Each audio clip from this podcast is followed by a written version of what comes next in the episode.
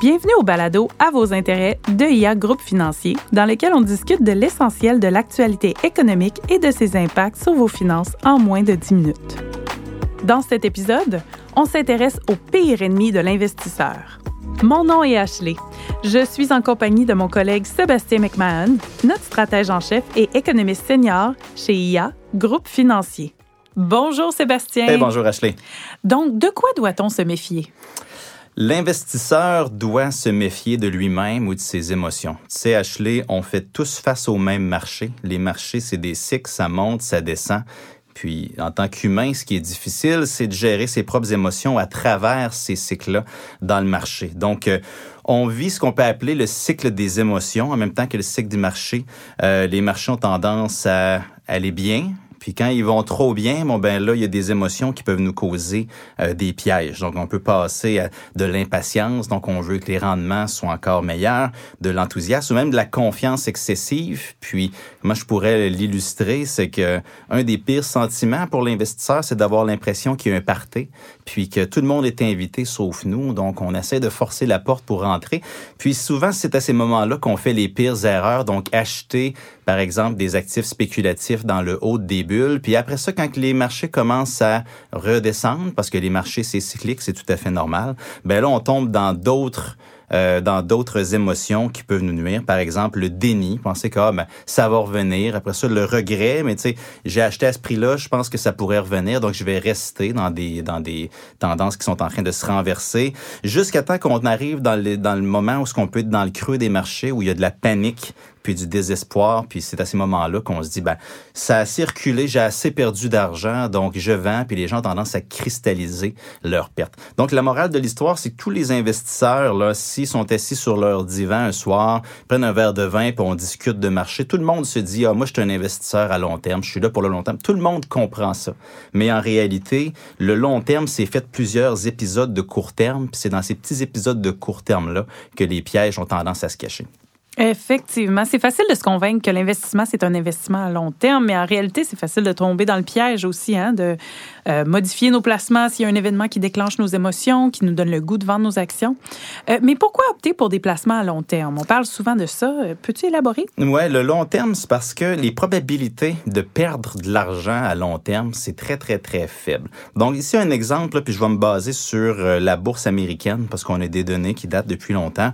depuis 1950, si on regarde toutes les périodes de un an, chaque année depuis 1950, euh, du côté du S&P 500, ben la meilleure année, c'est 47% puis la pire année, c'était moins 39% Donc, à court terme, de la volatilité, il y en a. Mais si on commence à regarder un petit peu plus long, des horizons de 5 ans, donc si on prend tous les horizons de 5 ans euh, dans les 70 dernières années, donc disons qu'on commence à calculer en 2000 jusqu'à 2005, après ça de 2001 jusqu'à 2006, on s'en vient jusqu'ici, on se rend compte que le meilleur rendement annualisé sur cinq ans qu'on a eu sur la bourse, c'était 28% puis le pire, c'était moins 3 Mm. Et pas que ce que je viens d'expliquer pour le, un an, c'était moins 39. Donc, sur 5 ans, on est à moins 3.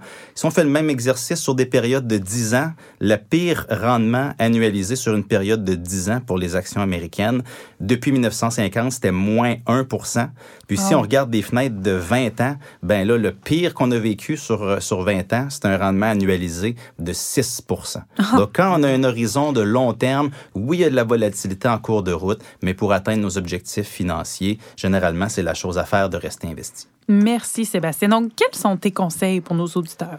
Ben, le premier conseil, c'est le plus important de tout, puis ça vient avec euh, ce que je vous parlais sur les émotions tantôt, c'est que le meilleur placement, c'est celui qui vous empêche pas de dormir. Donc, c'est important d'être honnête envers soi-même, et de pas surestimer sa tolérance pour le risque. Donc, quand on fait notre profil d'investissement, quand on se pose les questions, il faut se poser les bonnes questions. Il faut pas penser que nécessairement, moi, je suis capable de passer à travers le cycle des émotions si c'est pas le cas. Mm-hmm. Dans ce temps-là, peut-être faut avoir des placements qui sont un peu plus ajustés à notre profil. Le deuxième, qui est aussi important, c'est de parler à votre conseiller financier. Il n'y a rien de mieux qu'un conseiller financier pour bien nous guider. Puis aussi, si on a à parler à notre conseiller financier pour prendre des décisions, ça l'enlève la possibilité de prendre des décisions impulsives. Là, on a tous nos téléphones intelligents dans nos poches. C'est facile de dire, je suis découragé cet après-midi, je vends. Mais s'il faut prendre le mhm. téléphone, parler à notre conseiller financier, ben, on peut se protéger un peu mieux de nous-mêmes. Puis si vous vous gérez seul, si vous n'avez pas de conseiller financier, euh, je vous encourage très fortement à remplir un profil d'investisseur. Oui, et ça, c'est malgré, dans le fond, qu'un conseiller financier, finalement, il y a des frais reliés à ça? Oui, tout à fait. Puis euh, même si on paye le conseiller financier pour le service qu'il nous rend, tout à fait normal, mm-hmm. À long terme, on se rend compte que les, les euh, investisseurs qui font pas affaire avec un conseiller financier mhm. ont tendance à avoir des rendements qui sont beaucoup moindres en moyenne que ceux qui font affaire avec un conseiller financier. Donc, ça vaut la peine, ça vaut le coup. Puis, est-ce que toi, tu gères tes propres fonds? Moi, je gère pas mes propres fonds. Moi aussi, je fais affaire avec ah. un conseiller financier. Euh, moi, j'ai le beau rôle parce que je peux investir dans des fonds que je gère de façon professionnelle. Donc, j'ai ce mhm. beau rôle-là. Mais je veux moi aussi me protéger euh, du cycle des émotions. Quand on gère des comme je le fais, on gère pour des clients, on a des processus qui sont très exhaustifs, donc on est détaché des émotions. Mais pourquoi pas en profiter puis investir dans mes propres fonds. Absolument. Merci Sébastien pour ton partage de connaissances et ton temps, vraiment euh, très intéressant.